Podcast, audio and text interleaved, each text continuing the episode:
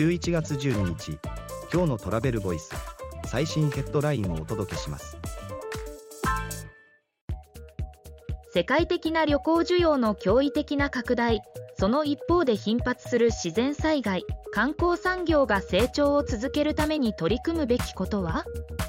外伝。世界各地で大きな自然災害が相次ぐ今地球の温暖化が観光産業にもたらす影響についてのレポート。国連が提唱する2030年までに排出ガス半減2050年までに実質ゼロという目標を達成し同時に成長を続けるためには？記事の詳細はトラベルボイス .jp で。ではまた明日。